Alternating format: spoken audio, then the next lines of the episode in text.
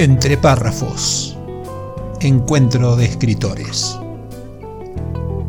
Un podcast orientado a la literatura, a la comunicación y a la difusión de las letras, sin solemnidades ni contracturas. Reportajes a escritores de habla hispana, audiocuentos, curiosidades, rarezas y temas de interés. Soy tu anfitrión, mi nombre es Marcelo Urbano periodista, escritor y por la gracia de las nuevas tecnologías, podcaster. Entre párrafos. La parte divertida de las letras. Hola, ¿qué tal? Luego de 12 entrevistas a escritores y a la lectura de 13 fragmentos de obras de los entrevistados, me pareció oportuno ofrecerles la primera antología que vamos a dedicar al proceso creativo. ¿Cómo encara cada uno de los autores este proceso? ¿Cómo se inspiran? ¿Cuáles son sus musas y, cómo obtienen el chispazo creador? En esta antología escucharemos a cada uno en un fragmento de cada charla en la que abordamos esta imprescindible característica del escritor. En primer término, escucharemos a Carlos Algeri, quien nos contó que se inspiraba con los temas cotidianos y nos habló de la importancia de la música en el proceso creativo, imaginando una banda de sonido en muchos momentos de sus obras. ¿Y cómo, cómo elaboras los personajes? El, personaje que, que, que diseñas, ¿empieza con un yo o empieza a través de tu mirada en otra gente? Algo de lo que dijiste ahí, algo de lo que dijiste ahí. Em, em, Muchas veces empieza por eh, un yo, pero la mayoría de las, veces empieza con eh, personajes que mm, a mí me gusta mucho entre, yo te decía, a mí me gusta mucho la música en, toda su variedad, salvo algunas corrientes este, con las que no comulgo ni quiero comulgar, este, porque realmente no me gustan. Este, no es una crítica, simplemente es una descripción. Y eh, uno de los tipos que más me gustan es Joaquín Sabina, ¿no? Y eh, yo creo que eh, Joaquín tiene una canción que nos define muy bien a vos, a mí, a todos los tipos que estamos metidos en cuestiones artísticas, que es la del pirata cojo, ¿no? Este, pero si me dan a elegir entre todas las vidas, yo elijo la del pirata cojo, con parche en el ojo, con pata de palo, Eh, uno empieza a vivir un, montón de vidas eh, que por ahí le pasaron cerca, que por ahí imaginó, que por ahí escuchó. Yo soy más de escuchar que de ver, ¿no? Por ahí voy, voy viajando, voy en el bondi, voy en el tren, en el subte y escucho una historia o una palabra y, se me ocurre algo. Y a partir de ahí nació un personaje y después ese personaje, eh, yo siempre necesito tener un personaje, una historia aunque sea mínima, y una postura de ese personaje de cómo va a contar eh, esa historia. ¿Cómo inspira? ¿Cómo te inspira una historia? ¿Qué cosas son las que inspiran una historia? Muchas veces son cuestiones que, me conmueven. Eh, generalmente son cuestiones que me conmueven. Estos dos años de encierro eh, forzoso viré mm, hacia un intimismo por donde se da mucho el cruce de vínculos de los personajes, eh, miré mucho para adentro de los personajes, con lo cual supongo que estoy mirando también muy dentro de mí y de las personas que me rodean, eh, de mis familiares, de, mis amigos, de, las cosas que me gustan. Eh, me he emocionado mucho en estos, eh, insisto, en estos últimos dos años eh, con la música, eh, a punto tal de, de lágrima, ¿no? No digo que no me haya pasado antes, pero bueno, se han removido cosas muy fuertes y la música justamente tiene mucho que ver en todo lo que yo hago. todo lo que yo hago tiene una, música inicial, ¿no? Yo empiezo a escribir una novela y, por ejemplo, te digo, bueno, esta, novela este, va a tener tal, eh, va a tener un poquito de los Doors, un poquito de Serú Girán, un poquito de, los Who, eh, y otra, de otra banda británica, que es mi banda favorita, que son, The Kings, este, eh, y voy a decir, pero ¿cómo va a tener todo eso? Y alguna cancioncita de ellos va a tener, o un espíritu, o voy a estar escuchando esa música mientras eh, me voy a dar una vuelta, y no mientras escribo, porque si, si escucho música mm, cantada mientras escribo, me distraigo, empiezo a escuchar la música y dejo de escribir. Entonces pongo música clásica, este, generalmente Tchaikovsky, Bach, Vivaldi, eh, Schumann me gusta mucho, eh, Piazzolla, Mederos. Eh, entonces, ya ahí voy tranquilizando el espíritu y a veces ni siquiera pongo música, a veces necesito silencio. Necesito que los personajes me hablen, me cuenten cosas, ver por dónde voy, porque vos que sos autor lo sabés, un autor nunca está seguro, cree estarlo. Entonces, yo necesito que los personajes me lo confirmen y que la trama me lo confirme. Y entonces ahí necesito silencio. Ahí necesito silencio. Entonces, no, no, no hay música. Pero la música cumple un rol esencial es como una banda de sonido. Vas, vas ideando como una banda de sonido que te va acompañando a lo largo del guion, del relato, digamos. Totalmente, totalmente. Inclusive yo tengo una banda de sonido en mi vida. Yo generalmente salgo, eh, salgo de caminata los días que puedo, o unos cuatro kilómetros y medio, cinco kilómetros, caminando tranquilo y con, escuchando la música que me gusta. Entonces voy viendo la, vida que va pasando alrededor de mí este, con música de fondo. Pues esa música de fondo pueden ser las pelotas, puede ser este, Collective Soul, o puede ser eh, Maná, o puede ser... Eh, eh, me gusta mucho la música francesa, este, George Mustaki, aquel te acordás, aquel tipo sí. ¿Y, eso tiene que ver, tiene que ver con tu estado de ánimo del día? ¿Esa selección, digamos? Mm, no, a veces es, azaroso y a veces sí tiene que ver con mi estado de ánimo. A veces hay que levantar, sí, porque, a ver, uno no está todo el día, viste, pila a pila, entonces yo decís, bueno, este, hay que, eh, bueno, hay que reforzar esto, eh, bueno, entonces pinta por ahí eh, un buen Collective Soul o un Zeppelin este, con los auriculares al mango para, mm, para este, eh, recargar pilas o, por ahí este, eh, una, música más tranqui pero mucho más profunda como podría ser cualquier disco de Joaquín Sabina. ¿no? A continuación, Daniel Alonso, Danik, nos detalla cómo se inspira en la argentinidad, que le permite abordar con solvencia a Borges, al fútbol y al tango y de una manera muy particular. El libro que hace referencia a nuestro escritor insignia, digamos, es La ciudad de los inmortales, ¿verdad? Sí, sí, sí. La ciudad de los inmortales es un cuento que traté de, siempre trato de ser un ciudadano argentino. No, me interesa mucho hablar de, cosas de otros países. Eh, pienso que eh, primero hay que valorar lo nuestro. Y la ciudad de los inmortales transcurre en el bar Los Inmortales, eh, donde van apareciendo figuras como Borges eh, y otros cantantes de tangos conocidos como eh, Pichuco, Goyeneche, aparecen en forma de, de fantasmas, ¿no? Y también está Borges. Entonces, lo que se hace es tratar de mostrar el, valor que se le da al, barrio, al arrabal, a través de la poesía en sus canciones. Trata un poco de eso. Y después, bueno, está la, eh, señal que pone Borges sobre lo que son esas apariciones en lo que es el contexto del Buenos Aires.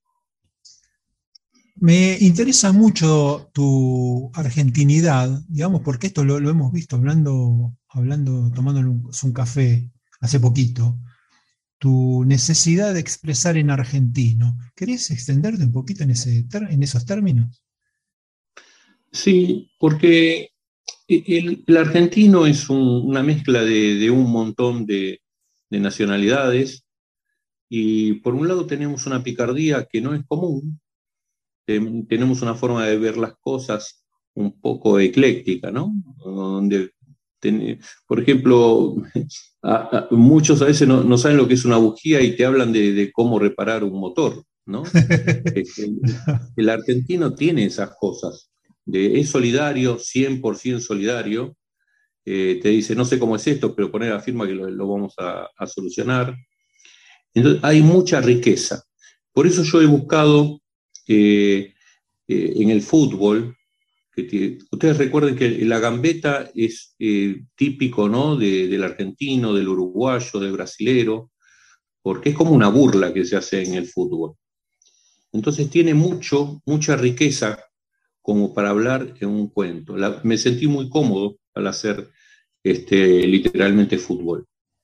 Y así en otros aspectos, como en el motociclismo, como en asesinato en defensa propia, eh, protagonistas de un cuento, todos títulos que me fueron llevando con la idiosincrasia de lo que es el argentino. Quizás eh, esos temas en otros países no se toquen porque no tienen esas características. Ustedes fíjense eh, en una película norteamericana cuando hablan por teléfono. Terminan de hablar, ni chao, ni nos vemos, directamente cortan. Acá no, acá terminamos de hablar, bueno, chao, hasta mañana. Este, Corta voz. Claro, cambia la cosa, no, no, no, es lo mismo, es una característica que, tenemos nosotros. ¿Cómo, ¿Cómo, nos vamos al motociclismo? ¿Qué viste en el mundo del motociclismo que, que llamó la atención del escritor? En primer lugar, no hay eh, libros de cuentos de motociclistas. Eh, el, primer libro es, fue protagonista de, un cuento que fue mi primer libro. Después llegué con el segundo, que fue El Conde de las Praderas Argentina, en homenaje al Conde Carlesi. El, el, motociclismo llegó a mi vida también porque me hice motociclista. De hecho, tengo tres motos diferentes de acuerdo para donde uno quiera ir. Pero yo encontré en, ir en la ruta que uno dependía de la moto. O sea, uno va estático, disfrutando del aire, eh, del paisaje, de la fragancia del verde. Este, y a veces uno va con mil demonios adentro y, vuelve más tranquilo, como que, que diera una paz la ruta, la soledad, es como un momento de introspección. El motociclismo, no hablo de las motos de carrera porque es otra posición de manejo, van más rápido. Este tipo de motos que son de, ruta o, llamadas... Em, chopper. chopper. sí, sí, sí. Em, son motos de, paseo. Este, eh, son más que nada para eso, para pasar un buen momento, recorrer, hay ahí una, una, idea de comunidad, ¿no? En, esas, en, esas, en esos viajes, en esos paseos en moto. ahí como se juntan varios de la misma especie, ¿no? Sí, sí, sí, no, no, no, no es una tribu agresiva, uno los ve de afuera y parece que, que fueran agresivos, no, nada que ver. Inclusive está la caravana Kawasaki, que llevan juguetes al Garhan y se juntan miles y van en caravana el Día del Niño a, a donar juguetes. ¿Y, el conde este, Carlesi quién era? El conde Carlesi, yo no llegué a conocerlo personalmente.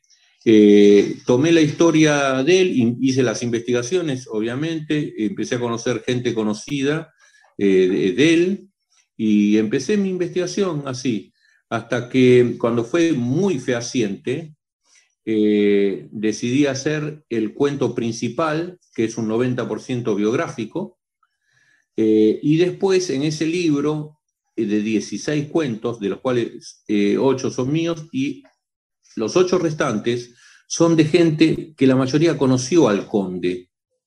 Y quise representar en el libro ese sentimiento del, conde, de, la solidaridad, de la amistad, que es lo que lo caracterizaba y por el cual él era muy querido. Y así se desarrolló el libro, que tiene presentaciones itinerantes en, muchas partes del país. Un caso muy particular es el de Sergio Mercó, que se inspira en la realidad política que lo circunda y funge como chispa de su creatividad. Me pasó una cosa muy particular. Este, yo venía leyendo novelas y siempre fue un tipo muy. Viste, cuando tenés. al, que le gusta leer, en realidad, este, le pica en algún momento el tema de. perdón, de escribir. Y venía pensando con hacer una novela que tuviese que ver eh, la situación social del país. A mí me afecta mucho cuando existen algunos ciclos donde, donde, el, donde el país eh, tiembla, se mueve, ¿viste?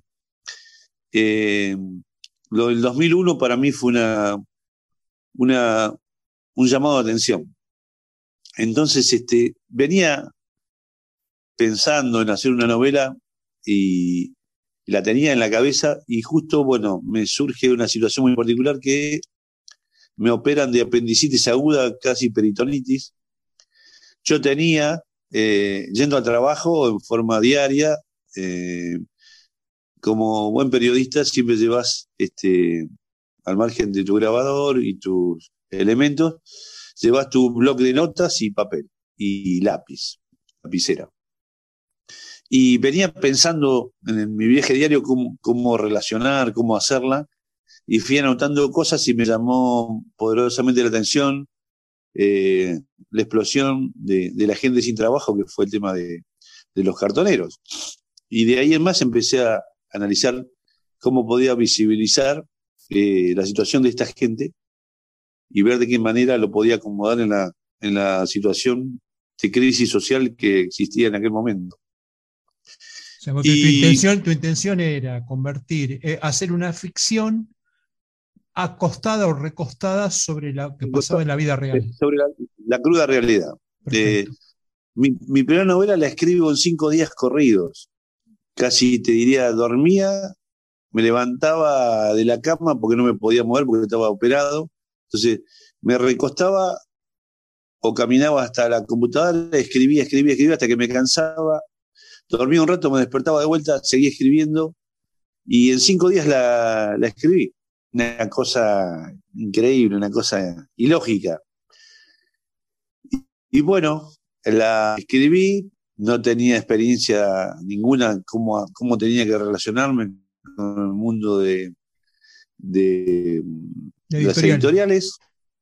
Empecé a preguntar a través de, eh, en, realidad, yo aparecí en, esta editorial, que se llama La Colisión, producto de tener una vinculación con la gente de, la CTA. Y así salió mi primera novela, con algunos errores, eh, porque en realidad eh, utilicé los personajes de mi barrio, acá de Lanús, muchos conocidos y otros no, vinculándolos con la política de esa época. Y producto de esto, este, hice un vaticinio anticipado de lo que sería la política argentina, que después el que lea la novela se va a reír y se va a decir, este tipo, este, era, este tipo era visionario. No, no era visionario. Estaba viendo un personaje de, la política argentina que estaba surgiendo y yo decía, este tipo va a ser presidente de la nación y terminó siéndolo. Pero independientemente de eso, este, eh, utilicé, bueno, todos los personajes que uno tiene alrededor, a los amigos que tiene alrededor, en, el buen sentido de, de, conocer sus, eh, sus carismas particulares, y, ahí salió Comando Morphy. Y Comando Morphy me dio ese ímpetu de decir, bueno, ya está, ya largué la primera novela. Cuando me pique de nuevo ese pichito de escribir, lo haré. Y a los dos años volví de nuevo, hablé con la editorial, este, escribí mi segunda novela, esa me llevó seis meses. Eh, por mano propia es, eh, es en parte la, una especie de autobiografía de, la situación de los trabajadores de aerolíneas argentinas en época de privatización. Ahí estabas, en el, ahí estabas en el medio del quilombo vos. Claro, claro, estaba reviviendo una situación que a la cual me, tocaba muy de cerca porque en aquel momento eh, de la privatización, este, a caballo terciariza el sector de cargas de internacional de aerolíneas al cual yo pertenecía y, nos deja fuera del sistema. Este, y bueno, viví cosas muy, muy raras porque a Yabral no empiezo a conocer yo ahí porque nos hacen un traspaso obligado de personal a la empresa del Cadasa, de la cual Yabran era el dueño, que nosotros no sabíamos quién era Yabran en aquel momento ni entonces, pero que utilizaba servicios de inteligencia y yo al tener una militancia sindical y política, era un blanco visible para ellos y hasta llegaba a tener Falcon Verdes en la puerta de mi casa eh, las 24 horas. Eh, era una cosa muy, muy loca, ¿viste? Pero eh, son situaciones que, bueno, me tocó vivirla como cualquier este, personaje de este país que tenía una militancia y tenía una posición tomada frente a la vida. La escritora María de la Paz Pérez Pardo consagra su obra a los niños y jóvenes. En esta charla nos habla de la literatura fantástica como medio de inspiración. Una de mis investigaciones desde la psicología fue justamente la, la predilección por la literatura fantástica. Y, eh, sí, eh, no, quiero llevarlo todo esto, esta conversación que vamos a tener todo el campo de la psicología, pero atrapa el inconsciente, tiene, eh, tiene mucha repercusión a nivel de recursos inconscientes, lo que es la, la fantasía propiamente dicha. Porque a través de las historias fantásticas, el lector un lector niño o adolescente puede enfrentarse a situaciones muy difíciles, pero de un modo tan sutil y tan delicado que no causa rechazo. Si yo le presento una novela realista, que una de las mías es realista, con temas duros, es difícil de de, sostenerse, ¿sí? Como niño adolescente estoy en, construcción, mi identidad está en construcción y me presentan esto de esta manera tan cruda. Pero si soy una heroína que se enfrenta a una hechicera o un brujo malvado, estoy inconscientemente, o sea, de una manera simbólica, presentando situaciones difíciles donde esta persona, o sea, esta persona joven, inmadura, puede poner en práctica sus recursos internos, eh, darse cuenta dónde es más débil y dónde tiene su fuerza. Entonces, la literatura fantástica ayuda a crear eh, la propia identidad. Y de esa manera, es un atajo, digo yo. Sí, ah, eh, igual de todos modos no te vas a escapar de que hablemos de psicología, porque es, muy, es muy, muy interesante eh, a, mí hay dos profesiones que me parece que, machean, como se dice ahora, que son este, como agua para el chocolate, que son la psicología y la filosofía, o la oh, literatura. Entonces, vos sabés que a mí me ocurre, yo escribo para, adultos, ¿verdad? Y eh, normalmente mis capítulos empiezan con reflexiones filosóficas, algunas tomadas de, autores y otras fruto de mi propia filosofía o de mi propia mirada de pensamiento sobre la historia que estoy escribiendo, lo cual me abre increíblemente las puertas de la creatividad. No sé si te pasa lo mismo, no es si yo me imagino que teniendo una observación psicológica, un conocimiento psicológico sobre lo que sucede, probablemente te abra puertas, eh, puertas a la creatividad a lo que vos eh, estás escribiendo. ¿Es verdad o estoy muy... No, no, no, yo creo que sí. Cuando yo escribo trato de apartar esa visión de la ciencia. La psicología es una ciencia y la literatura, como decís bien, va por la creatividad, es decir, el arte, es como otra, otra, otra faceta. Pero realmente luego de escribir, si yo leo mi propia obra, digo cuánto me ayuda la psicología, por ejemplo, para construir personajes, personajes con densidad, o sea, personajes con personalidad, y no que quede chato, no que quede como un, no sé, 2D. Entonces, la psicología me permite construir el personaje con esto, con, con rasgos que, desde la, como escritora no tengo que poner, no tengo que escribir y decirle al, lector cómo es, pero con una palabra, con un gesto que hace el personaje, eh, yo puedo inducir a que el lector se dé cuenta de cuál es la personalidad del personaje. Y eso yo sé que me lo da la patita, la patita de la ciencia, la patita de la psicología. Correcto, porque especialmente los personajes tienen una conducta, es interesantísimo lo que me decís, porque tienen una conducta. Esa conducta eh, está relacionada con su propia psicología, con su propia, con su formación, con su cultura. Y eso tiene para, mí, eh, eh, tiene para mí una riqueza impresionante. yo creo que los que escribimos debiéramos profundizar en filosofía y en psicología para construir personajes realmente creíbles. Sinceramente. totalmente de acuerdo. ¿Tenés que investigar mucho para, investigar mucho para tu, obra? Sí, sí, sí. Eh, eh, mirá, no sé cómo decirte cuánto, muchísimo. Hay una de las cosas, yo estoy dando un, hago un pequeño paréntesis, estoy dando un curso de, justamente de práctica literaria. Y el jueves pasado, esto de los jueves, les dije, seguramente todos tienen su computadora, eh, ya hoy como escritores escribimos en la computadora, más allá de que todos sigamos usando papel, porque seguro que también usamos papel, y seguro que está apoyada en algún lugar. Puede ser que trabajen en la cocina, en la mesa del comedor o tengan su propio escritorio. La mitad de ese escritorio tiene que ser material de consulta, documentos. Dije, empiecen con el diccionario. Quien no tiene un diccionario, Consígase uno. Consígase, uno. Digo, el mejor amigo del escritor es el diccionario. Y de ahí, o sea, todo, libros, eh, documentos, diarios. Hacemos la primera pausa para escuchar algunas curiosidades de la literatura y enseguida volvemos.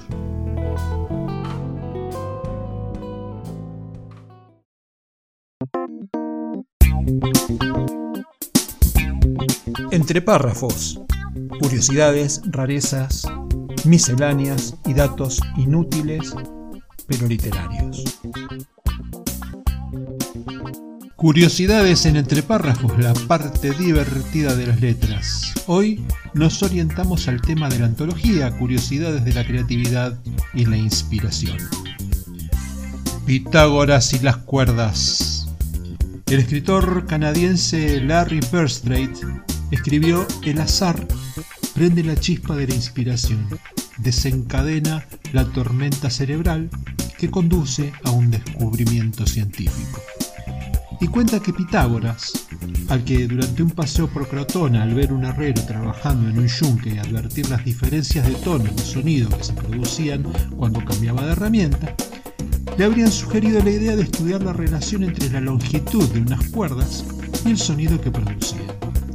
Así notó que cuanto más largas las cuerdas, más grave el sonido, mientras observó que cuando una era exactamente el doble de largo que la otra, ambas producían una combinación de tonos particularmente agradable y encontró que había un patrón matemático predecible para producir sonidos armónicos que aún se utilizan.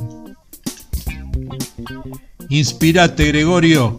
La inspiración es un fenómeno humano que ha permanecido envuelto en un misterio durante siglos, desde que la mitología griega hablaba de la divina acción de las musas, que eran hijas de Zeus y Nemósine, la diosa de la memoria.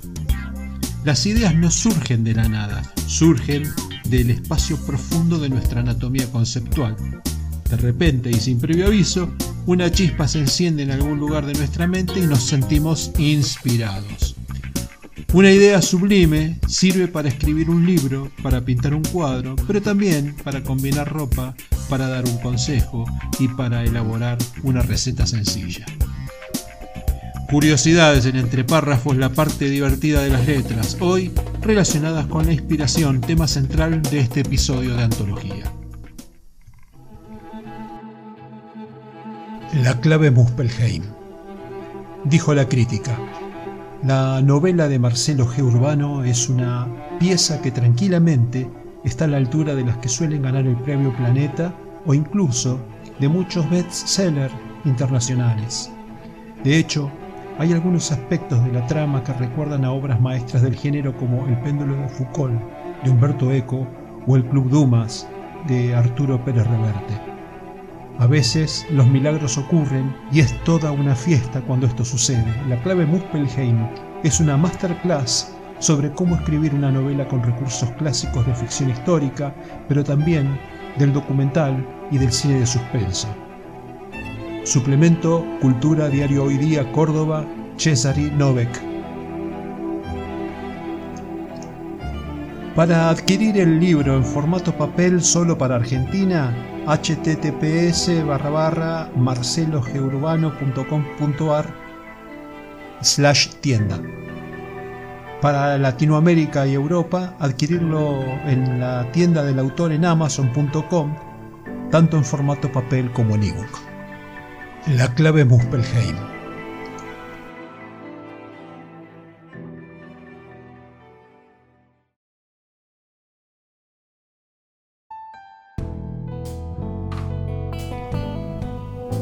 Estamos de vuelta en Entre Párrafos, seguimos con esta antología sobre el proceso creativo. Y ahora escucharemos la palabra de Graciela Malfi sobre su búsqueda inspiradora en el diálogo con personas que tienen la edad de sus potenciales lectores.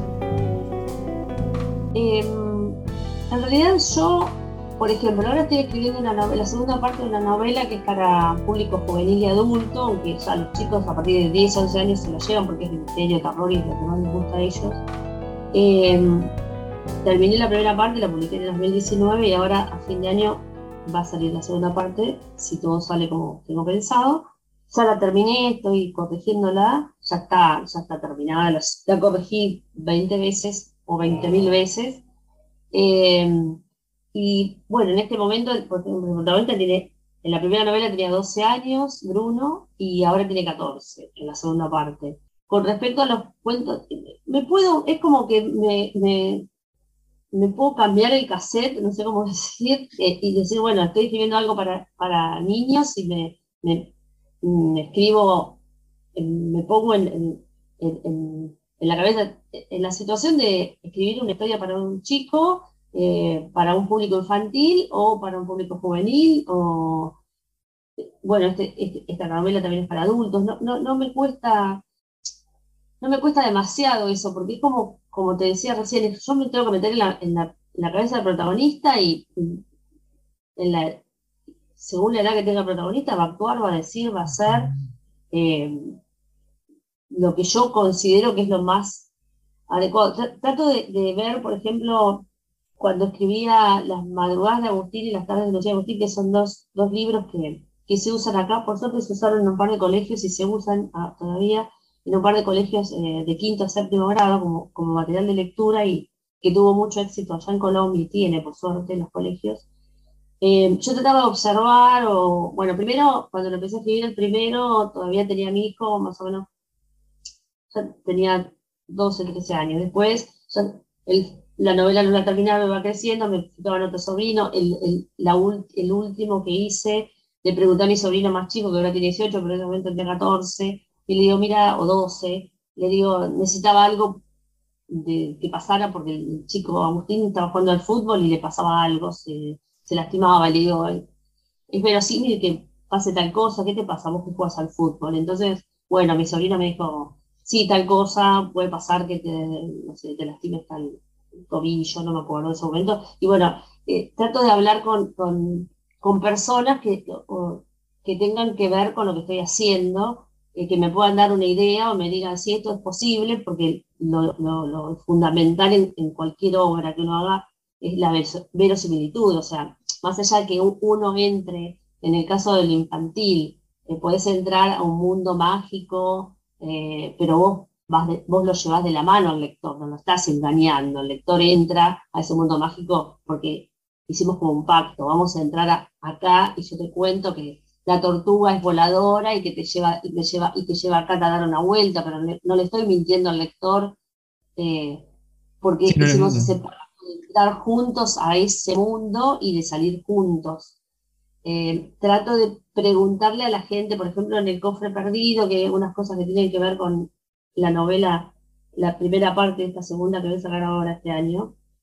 Eh, me metí en algunos temas que yo no, no conocía demasiado como el ocultismo, porque bueno, me fue llevando, a mí me va llevando la, escritura, sobre todo en una novela cuando es más, más largo y te va llevando y decís, pero yo pensaba ir por acá, pero por el otro lado. Entonces le pregunto a gente que tenga que ver y googleo mucho. Ahora nosotros tenemos la oportunidad que no tenían los, autores a los editores hace 100 o 200 años o más, de entrar a, a googleás y, y, y, y, lees temas que a lo mejor no, no, son, no los conozco tanto, entonces uno va googleando, es como si vas investigando algo que es histórico, ¿no? Entonces, eh, tenés la posibilidad de, ver esas cosas y de poner cosas que sean verosímiles y si hablo de, alguna ciudad o si hablo de algún acontecimiento que, es histórico, de, alguna, de algún elemento inclusive eh, que aparece en la novela, tengo que saber de dónde salió, por qué se dijo tal cosa. Esta novela, por ejemplo, El cofre perdido, que está,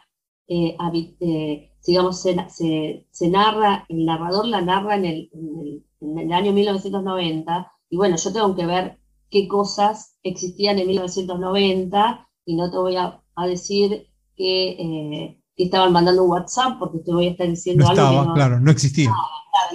uno tiene que estar en el contexto, incluso en la tapa de esta novela, cuando, hicimos la tapa, al, ilustrador le dije, mira, tiene que estar ambientado en 1990, los autos que hizo, por ejemplo, chico va corriendo por la calle con un cofre, y, los autos eh, no, no pueden ser autos que no existían en esa época, tenían que ser eh, de esa época y, nombraba series que podían ver los chicos en esa época, o, libros, que, bueno, libros, está bien, eh, que, se podía llegar a leer en el colegio en esa época, y, uno se, o sea, el ambiente te va creando también toda la historia, no solo Claro, eso, en eso basás la verosimilitud. Es decir, la verosimilitud es eso, es poder volar y hacer magia sin salirte de las cosas que no pueden ser creíbles porque están agarradas de los pelos. Está correcto, es así como funciona. Exacto.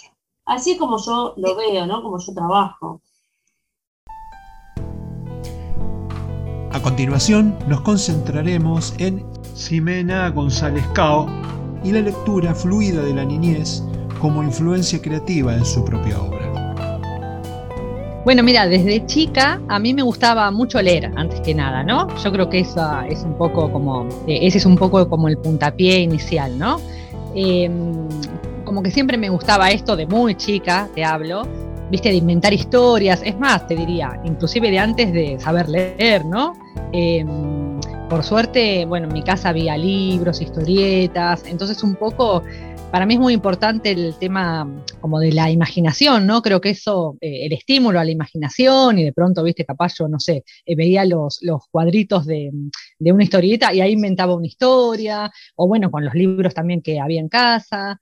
Em, entonces, bueno, digo, me parece que a partir de ahí eh, a través de la lectura y de, querer leer y de querer inventar historias y demás, fue como digamos, la, eh, esto que vos decís, las primeras veces que me fue picando como el bichito de la literatura, y a raíz de que siempre me gustó, viste, mucho leer y demás, eh, llega un punto, me parece que eh, yo empecé, digo, en mi caso, ¿no? Por lo menos, yo empecé a pensar, bueno, ¿cómo escribiría yo esto? ¿O qué le cambiaría? ¿O qué haría distinto este personaje? O un poco también querer escribir las historias que yo quiero leer, ¿no? Me parece que también pasa un poco por ahí. Em, pero bueno, digamos, si pienso el primer momento como que fui a un taller literario y demás, por ejemplo, fue a, mis 16 años aproximadamente, que em, había un proyecto muy bueno, que era el de las escuelas abiertas, eh, viste, eran los inicios de la democracia y demás, y bueno, había talleres literarios y distintas actividades. ¿Y que estabas en tercero o cuarto año? ¿Cómo? Sí. Estabas en tercero o cuarto año. Sí, más o menos, sí, exactamente, sí, sí, sí, sí. Este, y bueno, y ahí había taller literario y yo ahí fue la primera vez que, que hice que empecé con Enrique Medina, mira, nada más y nada menos. Este, que él daba un taller y bueno, ahí fue como mi primer acercamiento, más de empezar a, eh, como a formarme, digamos, en, en escribir, ¿no? ¿Y cómo, cómo bajabas lo que se te ocurría al papel? ¿Qué lo hacías? ¿Con lapicera, con un cuadernito? ¿Tenías una máquina de escribir? ¿Cómo te las ingeniabas? Y mira, en ese momento, em, con una carpeta, además, bueno, justamente como yo todavía estaba en el colegio, también eso era lo lindo, y, hoy día también em, me gusta mucho esto de los grupos heterogéneos, ¿viste? Y, y, bueno, yo ya te digo, tenía más aproximadamente, sí, 15, 16, estaba en el cole todavía, y había gente de todas las edades ahí, ¿viste? Em, entonces, bueno, yo tenía como esta metodología todavía más escolarizada, digamos, entonces yo me iba con mi carpetita, teníamos la carpeta como dividida, ¿no? En lo que íbamos leyendo, me acuerdo, en hacer un resumen. Eh, después, si mal no recuerdo, habíamos leído una novela también, entonces íbamos haciendo como avances de esa novela. Eh, entonces, bueno, yo como que cumplía mucho, que bueno, otras personas quizás también no podían hacerlo porque, bueno, eran adultos, estaban trabajando, estaban como en otra situación. Y, y sí, sí, sí, todo manuscrito. En ese momento, no, yo no tenía máquina de escribir ni nada, entonces sí, todo manuscrito e íbamos escribiendo así de esa manera, muy artesanalmente, digamos. Ahora en el secundario, sí, yo tuve un profesor que era muy piola, eh, me acuerdo, el profesor Casareto, eh, y sí, la verdad que nos daba textos, como vos decís, viste, como para incentivar. Eh, a ver, viste, viste como las primeras lecturas de García Márquez, de Cortázar, de cuentos de Benedetti, viste como que te empieza algo a tintinear ahí, este, a ver como otras voces, un poco como lo que vos decís, más, digamos, más allá que a mí me gustó Rosaura las 10, te voy a decir, pero bueno, pero sí está, claro, pero sí es cierto que también... Camilo Canegato. Claro, pero está bueno... Pintor de, pintor de puertas o de, o de, o de cuadros, ¿viste? Le preguntan. sí, no, no, no me acordaba, pero... Pero, viste, bueno, más allá de eso, digo, para mí también lo interesante es eso, ver como distintas voces, ¿no? Eh, bueno, que cada uno se pueda eh, inspirar y se pueda enganchar de distintas formas. Me acuerdo que también eh, era, mira, justamente era la época hablando de estos proyectos, ¿no? Del, retorno de la democracia y demás. Viste que era una época como que, también bullía todo lo institucional y todas las, cuestiones sociales. Bueno, y en la escuela que yo iba, por la tarde, había un proyecto muy bueno también, que, bueno, una lástima que después ya no se continuó, que se llamaba el Proyecto 13 y que era que a la tarde en la misma escuela, o sea, a contraturno en realidad, había todos talleres, ¿no? De distintas, de distintas cosas. Eh, desde, no sé, de manualidades hasta de teatro. Y bueno, y ahí yo un poco también me enganché con algunas clases y también estaba este profe. Eh, y bueno, también ves eso, ¿no? Ves, ves como, como la literatura de otra manera y desde otro eje, y las historias desde otro eje. Y me parece que todo eso, bueno, como decíamos, ayuda un montón y te inspira y te va creando imágenes y formas de decir. Me parece también que, pasa por ahí. Carlos Pérez de Villarreal abordó la inspiración en la fuerza del trabajo de escribir en distintos formatos, a la búsqueda permanente de una mejor obra personal. Eh, el, trabajo periodístico te hace trabajar con la realidad de las cosas. Y llega un momento en el cual uno quiere de repente traspasar esa frontera y comenzar a hablar de ficción, comenzar a ficcionar. El, el escritor tiene un, o sea, a mi juicio es un creador de mundos imaginarios, es un hacedor de palabras, ¿te das cuenta? Entonces, esa, esa posibilidad que tenemos de escribir lo que realmente queremos, abre un panorama tremendo. Por eso que yo digo que realmente soy un agraciado en esto de, escribir. Eh, eh, yo creo que tendría 17 años, en esa época me había agarrado la locura de leer este, eh, novelas de ciencia ficción. La ciencia ficción me apasionó mucho. Yo recuerdo que en la biblioteca pública había una colección que se llamaba Nebulae, que debía tener alrededor de 190 ejemplares, diferentes escritores, todos normalmente, la mayoría normalmente norteamericanos. Sí, Isaac Asimov, ¿no? Escribí ahí. Isaac Asimov, sí, no, ninguna duda. Hay un cuento de Isaac que son, son el Ray Bradbury, por ejemplo. Ray Bradbury, tal cual, sí recuerdo. Eh, hubo un montón de, de, escritores que me, que me, que, me, llevaron, y el primer cuento que escribí fue un cuento de ciencia ficción. Un cuento mm. corto, un cuento de aproximadamente tres páginas, que te digo más, lo pasé, en ese momento lo pasé a máquina, creo hay una hoja más. El mira, la vez pasada, hace como un año y pico atrás, eh, buscando algunas cosas, de repente en una carpeta encuentro cosas antiguas y veo el cuento este. Vos no sabés lo que es encontrar algo que vos escribiste a los 17 años, que vos lo lees y decís, pero mirá lo que escribía yo en una hoja toda amarillenta, ¿viste? Pero bueno, lo guardé como recuerdo. Pero fue un cuento de ciencia ficción, sí. Y la primera, cuando llegaste a la primera publicación, ¿Cuándo fue eso? Y eso fue eh, mucho tiempo después, porque cuando yo empecé la novela en el año 2011, empiezo con eh, La caída del ángel en el año 2011. Ese sueño me llevó a comenzar a trabajar en la novela. La novela en 2012 quedó trunca, en el 2013 comienzo un proyecto de, de eh, unirme a, un grupo este, que en este momento somos todos amigos, que lo lidera Jessica Bludson, una licenciada en Ciencias de la Comunicación de acá de Mar del Plata, que se llama Escritura Creativa y Recreativa. Y ahí empiezan a aparecer los cuentos. Empiezo una serie, es, es, un, son dos años en los cuales yo comienzo a escribir y a escribir, a escribir cuentos, la novela queda eh, desgajada, digamos, de, queda, queda guardada, queda estancada. Ahí sale mi primer, mi, primer libro de cuentos que se llama La aventura de narrar, porque yo considero justamente que narrar es una aventura realmente es una aventura. Hay una serie de cuentos, eso aparece en el 2015, en el 2017 eh, sigo también con el tema de la, de la escritura de cuentos, aparece el segundo libro que es Narrar sigue siendo una aventura. Eh, y por último, me dedico justamente, entro en, en conversaciones con Jessica, no con Jessica, sino con Gabriela Exilar, una eximia escritora malplatense que hoy eh, ya tiene su fama porque está trabajando con Random House, eh, y creamos un grupo de novela en donde prácticamente nos hicimos todos amigos, tal es así, que ya llevamos una pila de años juntos y bueno, cada mes y medio nos reunimos a cenar y a conversar y a charlar de Huellas Perdidos. Eh, somos tres varones y cuatro mujeres. Y bueno, cada uno de nosotros estaba pergeñando una novela, entonces ese, ese, ese acercamiento, ese trabajo en común, este, nos vino bien a todos porque había una, relación entre nosotros en los cuales nos criticamos, eh, lo que estaba bien, lo que estaba mal, eh, y eso me permitió continuar con la novela. Y bueno, y le di fin en el 2018, la preparé en el 2019, Mariana Bo fue la, responsable, la editora, la editorial MB de Miramar, eh, y bueno, la novela apareció en el 2019, la presenté en 6 de julio del 2019. Para Adela Sánchez Avelino, la realidad y la experiencia producen suficiente inspiración para transferir al papel sus historias que la gente cuenta.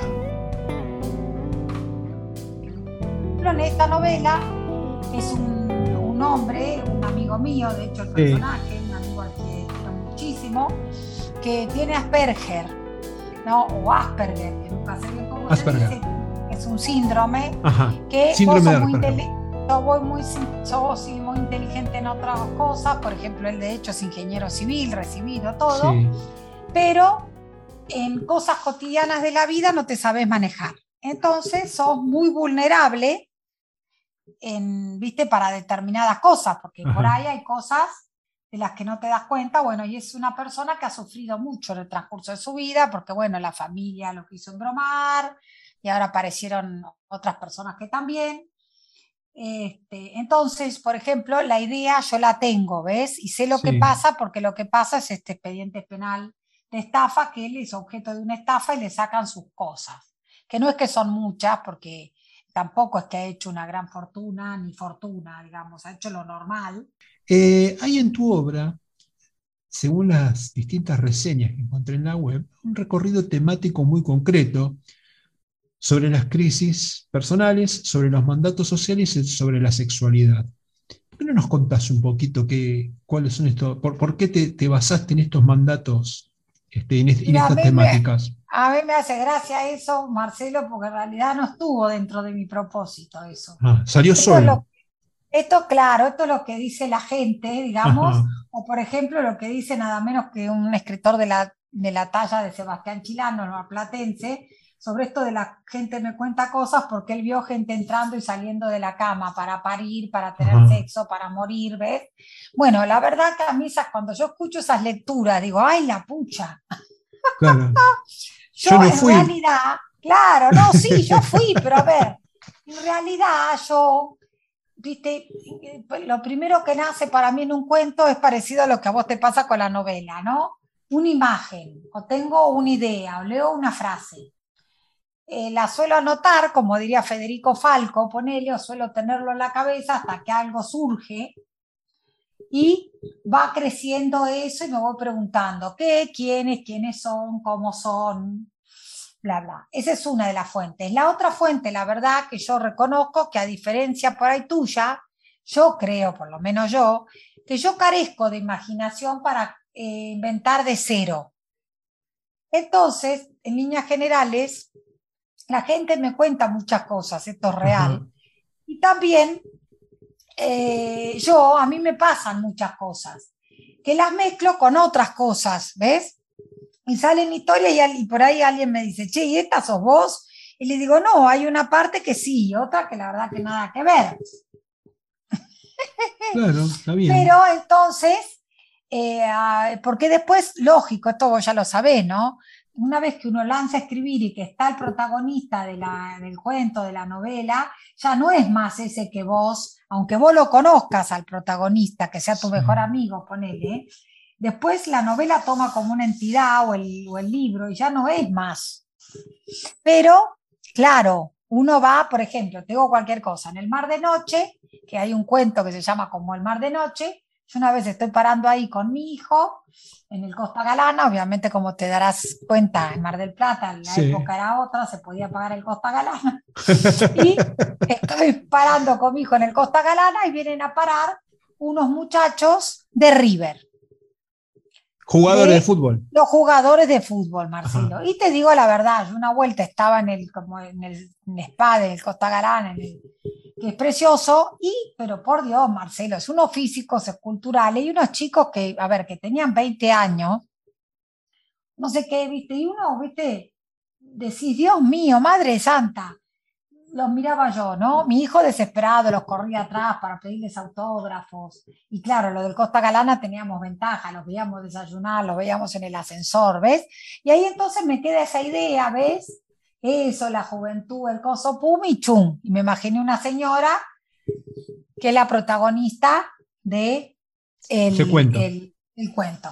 ¿Ves? Ese es uno. Después otro, una vez yo, viste, tengo muchos muebles viejos, porque soy hija única y no es que es eh, un gran cosa, lo- los heredé, muchos, muchos los dejé de lado y otros los heredé. Y una vez entró a mi casa, viste, una de esas tardes como hoy, ponele de invierno, y los, las sillas y la mesa parecían como unos esqueletos. Bien, viste, una escena bien dark.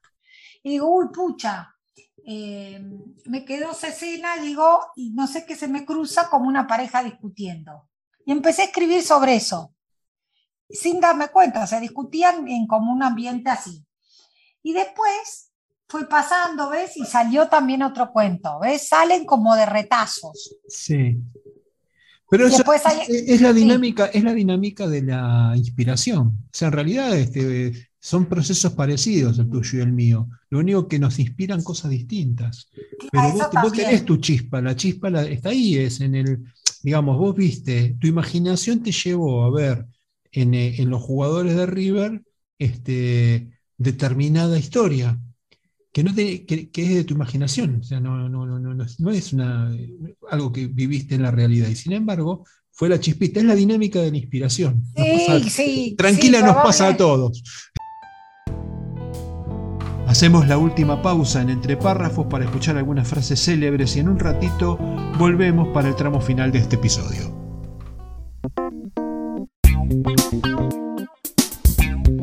Entre párrafos. Curiosidades, rarezas, misceláneas y datos inútiles pero literarios. Frases célebres en entre párrafos, la parte divertida de las letras. Continuando con la temática de esta antología, frases célebres sobre la creatividad. Inspiración. Según el semiólogo, filósofo y escritor italiano Umberto Eco, fallecido en 2016, nada es más nocivo para la creatividad el furor de la inspiración. Movimiento y quietud. La escritora chilena Isabel Allende tiene una frase que la pinta de cuerpo entero. De la quietud nace la inspiración y del movimiento surge la creatividad. La buena vida. Según Bertrand Russell, el escritor británico ganador del Premio Nobel de Literatura, una buena vida es aquella inspirada por el amor y guiada por la inteligencia. Frases célebres en entre párrafos, la parte divertida de las letras hoy dedicadas al proceso creativo.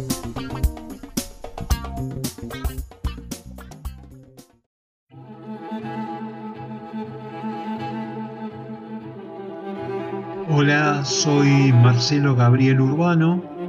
Acabo de lanzar mi cuarta novela, La clave Muspelheim.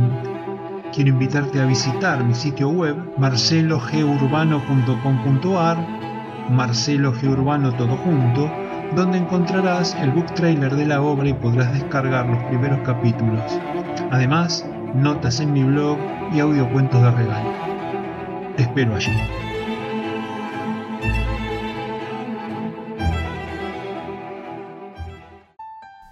Ya estamos de vuelta y encaramos el tramo final del programa de hoy, una antología sobre el proceso creativo de nuestros entrevistados. Edgardo Aníbal García, la experiencia profesional y su capacidad de investigación lo llevan al máximo aprovechamiento de su chispa creativa. Bueno, a mí, por lo menos, yo te cuento mi experiencia, cada uno tiene su propio método, ¿no? Eh, yo para poder escribir esta esta primera novela, eh, me gustó mucho, me gusta, empecé a investigar. No solo eh, a través de internet, sino a través de libros, eh, la época, porque al ser un thriller de espionaje argentino, donde mezclo, combino, yo diría, este, personajes de la ficción con personajes reales, como es la figura del general Perón, de Eva Perón, del coronel, del teniente coronel Mercante o de este, Braden, en fin, eh, personajes que, estaban en vigor en el año 1945, este, te obliga y te lleva a investigar la, la época. Un año muy particular, el 45, no solamente eh, en la Argentina, sino en el mundo y uno lentamente empieza a avanzar de lo macro a la microhistoria. La microhistoria significaría qué colonia se usaba, qué perfume le usaban las mujeres, qué cigarrillos, qué, cuáles eran sus costumbres eh, eh, en, el Buenos Aires de 1945, qué pensaban estos personajes históricos.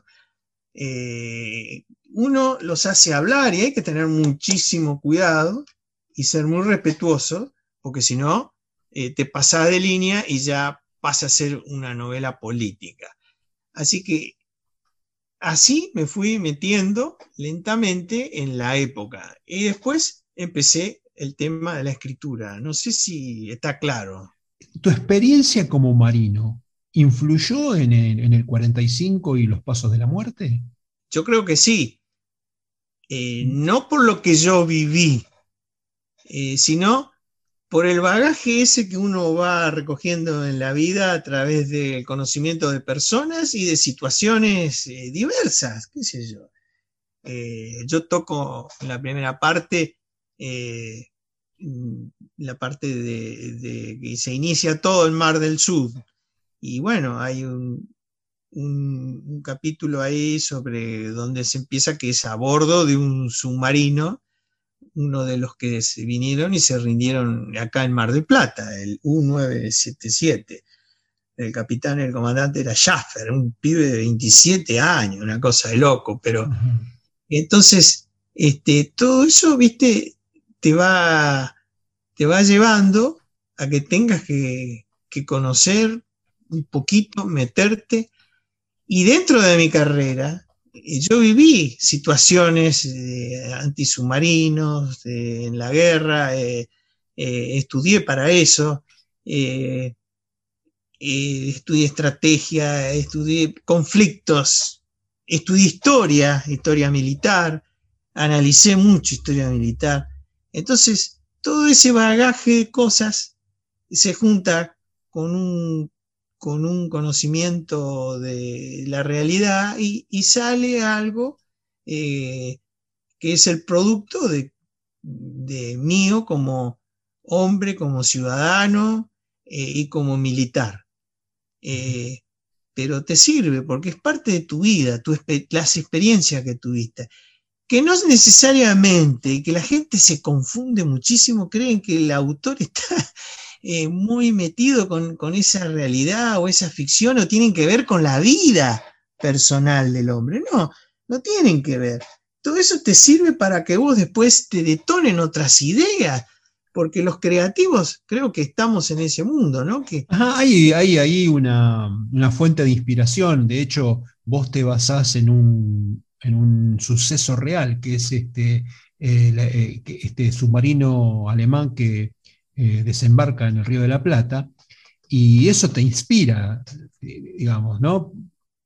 Más allá de tus conocimientos como marino, tu obra se inspira en un hecho, en un suceso real, que es la base de, la, de la novela histórica. Es decir, no necesariamente la novela histórica es verídica, ni es fidedigna, simplemente utiliza esas sombras que hay o esos puntos muertos que hay en las historias para aprovecharse de, para aprovecharse y para, para sacar a pasear su propia inspiración.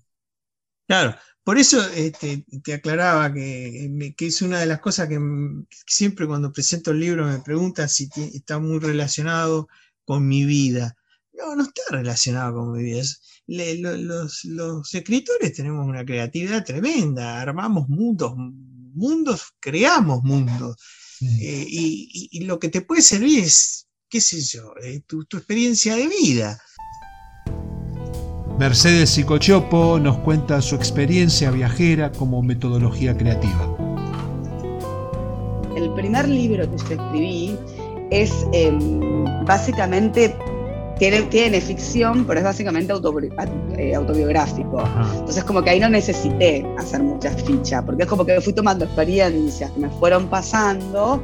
Obviamente está novelado, ¿no? O sea, nada termina de ser. Y está escrito en tercera persona también, entonces el personaje tiene como algunas cosas Juana, exacto. Juana tiene algunas cosas que no son mías, digamos, ah, ¿no? Pero en ese caso no, como que no recurría a la ficha. Ahora, lo que todavía no empecé con el segundo libro, y ahí un poco te respondo el tema de la introducción. Em, lo que sí me inspiró mucho, me dejó pensando mucho esto que vos dijiste, porque ese sí ya quiero que sea ficción, ficción. Y, la verdad que el hecho de hacer una ficha me parece súper interesante. Y también vos mencionaste algo muy interesante que era como como que te sentabas con el personaje y como que conversabas con él. Tal cual, poner la encarnadura. Para mí, mis, personajes tienen cara y les, busco una foto, busco una foto que me resuene y no todos, pero muchos personajes tienen un rostro que a mí me facilita encarnarlo, ¿viste? Es más fácil encarnarlo. Ah, yo te diría, es un recurso creativo para, para facilitarme las cosas. Exacto, me pare la verdad que me pareció excelente y lo voy a tomar, ¿eh? te lo agradezco porque, sí, a ver, con respecto al segundo libro, lo que está haciendo ahora en realidad ya va a estar un poquito más orientado a usar como base todo el estudio de tarot, ¿no? después, en el segundo bloque vamos a hablar bien, vamos a profundizar ah, en ese tema. ¿eh? Eh, hay, hay, pero, pero me agarro esto que decís porque veo que hay como una, una exploración espiritual y personal en tu perfil. Yo quisiera saber si esta búsqueda es más importante que la escritura. También me gustaría profundizar en la figura del centauro y su significado. Perfecto. A ver, sí, vamos a... Cuando yo empecé a escribir Memorias del Centauro, la verdad que lo empecé a escribir para mí. Pero, pero, ya, pero, empecé a escribir como con título y todo. ¿eh? Me vino a la cabeza un título y dije, así quiero. Y de hecho, cuando empieza, el prólogo habla de un día me habla Juana en primera persona, pero fue mi propia experiencia, y es un día sentí la necesidad de escribir y me senté y empecé a escribir. Y fue literal, digamos. O sea, em, la verdad que fue un proceso eh, que me ayudó mucho a cerrar muchos capítulos de mi vida y hay una búsqueda interior y espiritual eh, atrás de eso. Que, que, em, que, sí, a ver, el, el hecho de escribirlo, de publicarlo, y de compartirlo es porque es como que me gustaría poder ayudar o colaborar o, inspirar sobre todo a personas que tal vez tengan algunas de las situaciones parecidas, pero que bueno, que no, que no saben por dónde ir o no saben cómo resolverla. O... Creo que a todos cuando, cuando leemos algo nos pasa eso, ¿no? A mí me llega, eh, me, llega lo, emocional, me llega lo, o sea, me dejan los libros que me gustan, son aquellos que me dejan como un poco pensando, ¿no? Eh, en general, tal vez no soy tan en eso sí no soy técnica, bueno, no soy técnica en general, como de, la forma de escribir tanto, sino como, como de esas frasecitas que me van dejando reflexionando sobre cosas, eh, sí, emocionales espirituales principalmente. Para mí la espiritualidad juega un papel bastante importante en mi vida. Em, y, y, me gustaría compartirlo. Y el centauro, bueno, la centauro fue porque, bueno, yo soy sagitariana de sol, ¿no? O sea, vamos a hablar un poquito más técnicamente de astrología.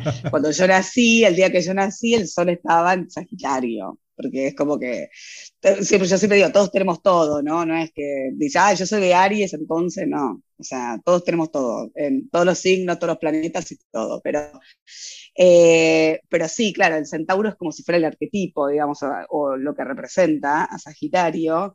Me sentí reconocida, empecé a leer un poco más sobre los centauros, empecé a ver esta cosa de esa como pseudo separación, que en realidad tiene que tener esa tendencia a la unión, ¿no? Entre, entre lo animal, y que sería lo instintivo, y lo racional, que sería lo humano, vamos a decirlo así, eh, y como esa lucha interior, ¿no? Y que era algo que yo tenía, o sea, em, entonces es como que, como que eso fue lo que desató un poco eh, el tema del título. O sea, estuvo, está bastante ligado a la astrología. Pero cuando empecé a escribir la primera novela, esta Memoria de una Centauro, todavía no había empezado a estudiar astrología. O sea, estaba como interesada, me gustaba, sabía un poquito, pero no la estaba estudiando como ahora que ya hace tres años que estudio, ¿no?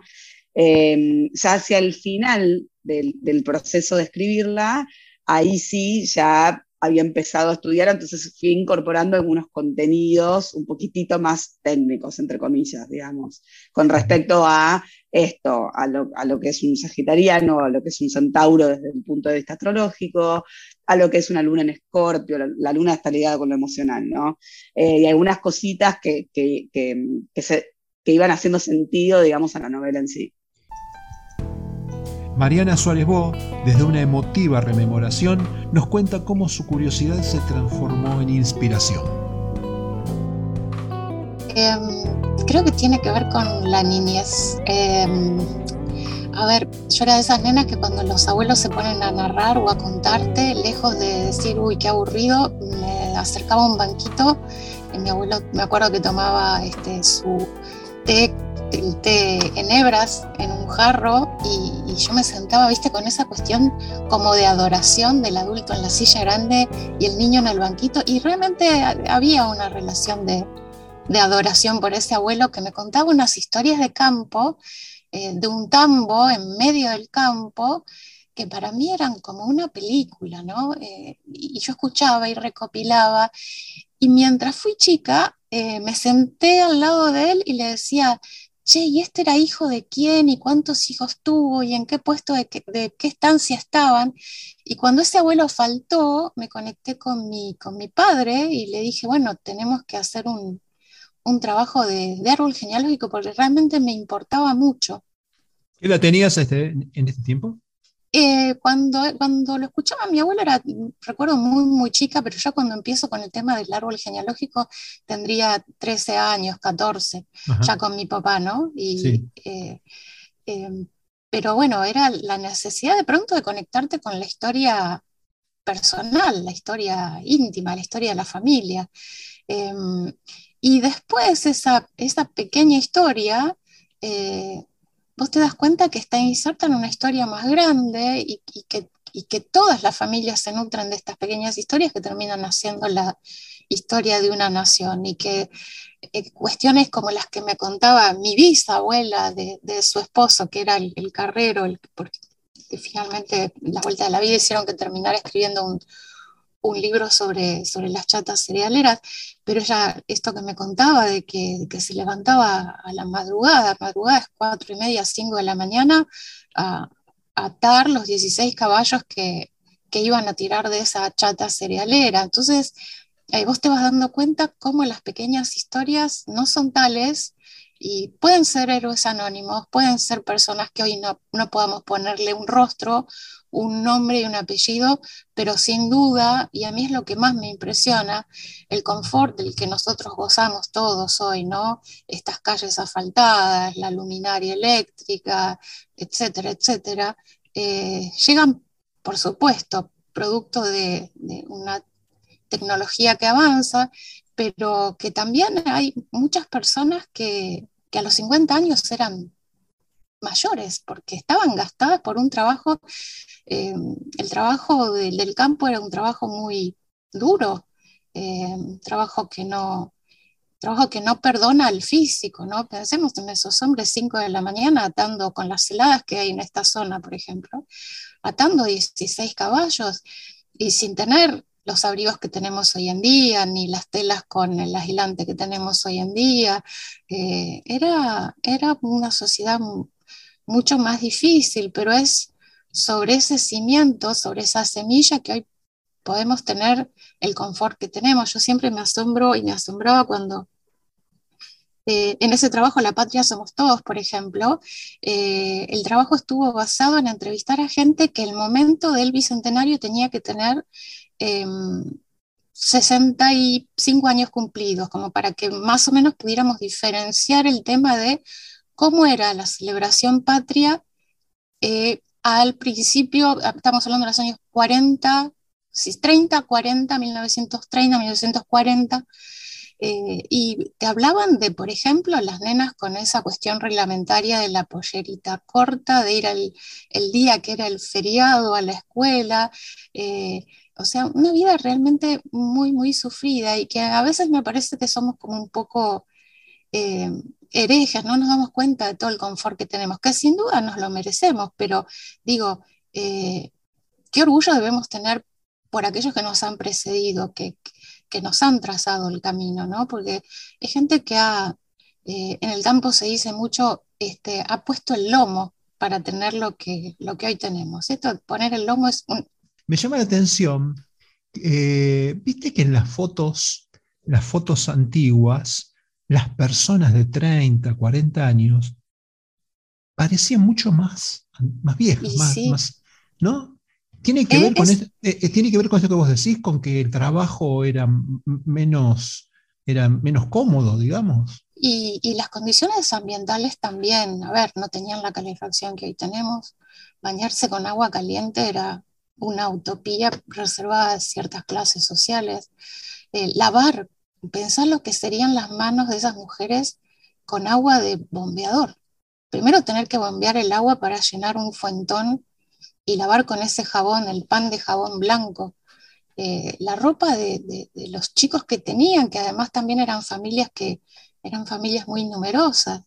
Eh, sin duda eran felices porque eran felices a su manera, pero la vida era mucho más dura en términos de, para el cuerpo, ¿no? Y es esto que vos decís, se los ve ajados, se los ve cansados, ves fotos de personas de 40 que realmente parecen abuelos. Y, y ¿cuántos años tenía? 45 años, ay, ya tenía cuatro nietos, cinco nietos, había tenido 10 hijos.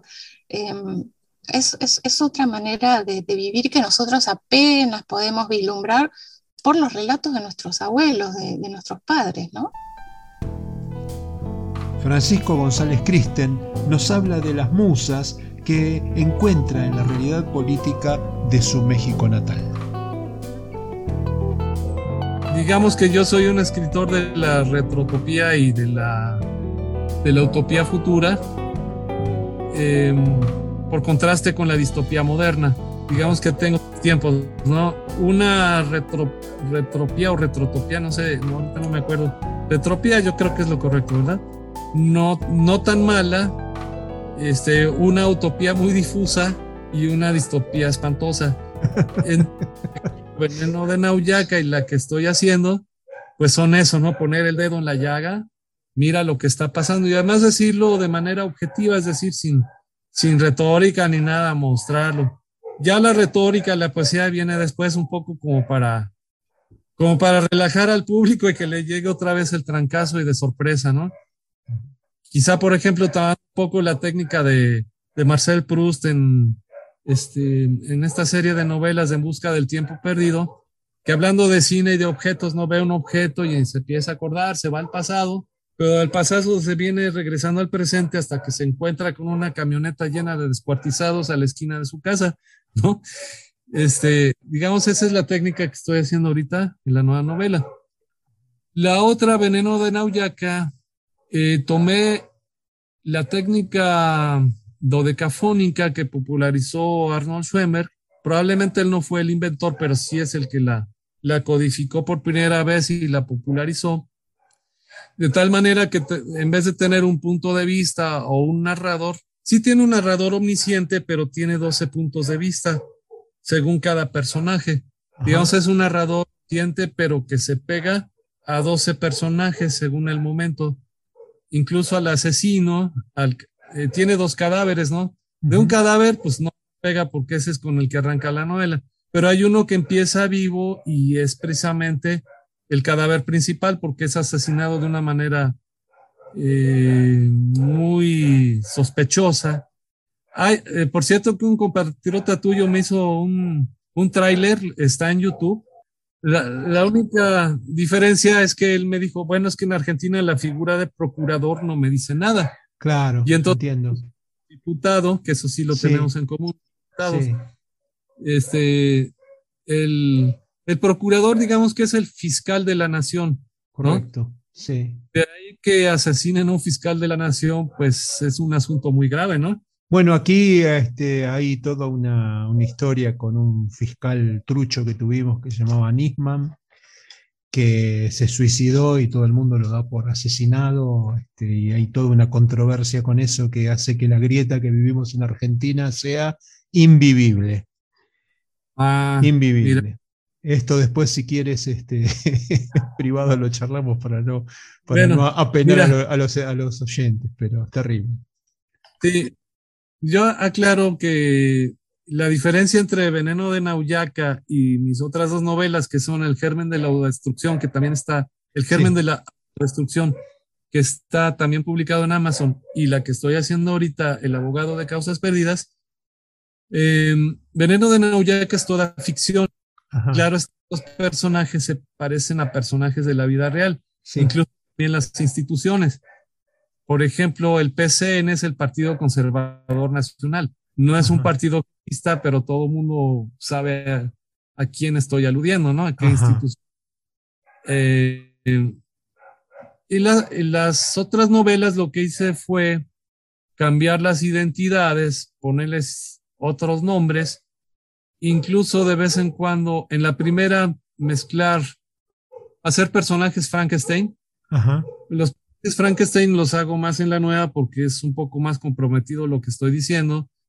Y pues también, como digo, en una de mis novelas, em, ah, pues en la que estoy haciendo, no estoy haciendo una, una novela como la película Presunto Culpable, pero yo como soy abogado no les voy a dejar una puerta para que me puedan demandar por difamación.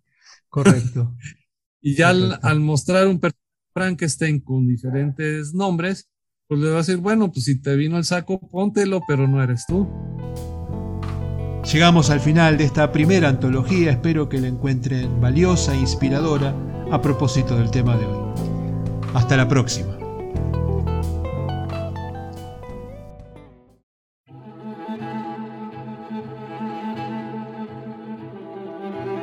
Hola, soy Marcelo Gabriel Urbano Acabo de lanzar mi cuarta novela, La clave Muspelheim.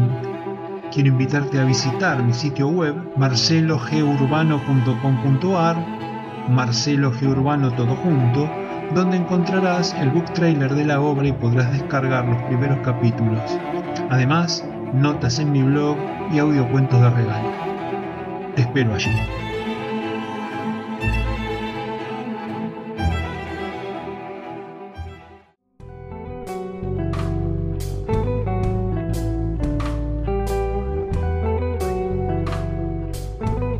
Párrafos. La parte divertida de las letras. Nos encontramos todos los jueves y durante la semana, avances, lecturas y muchos párrafos para compartir. Los espero la próxima.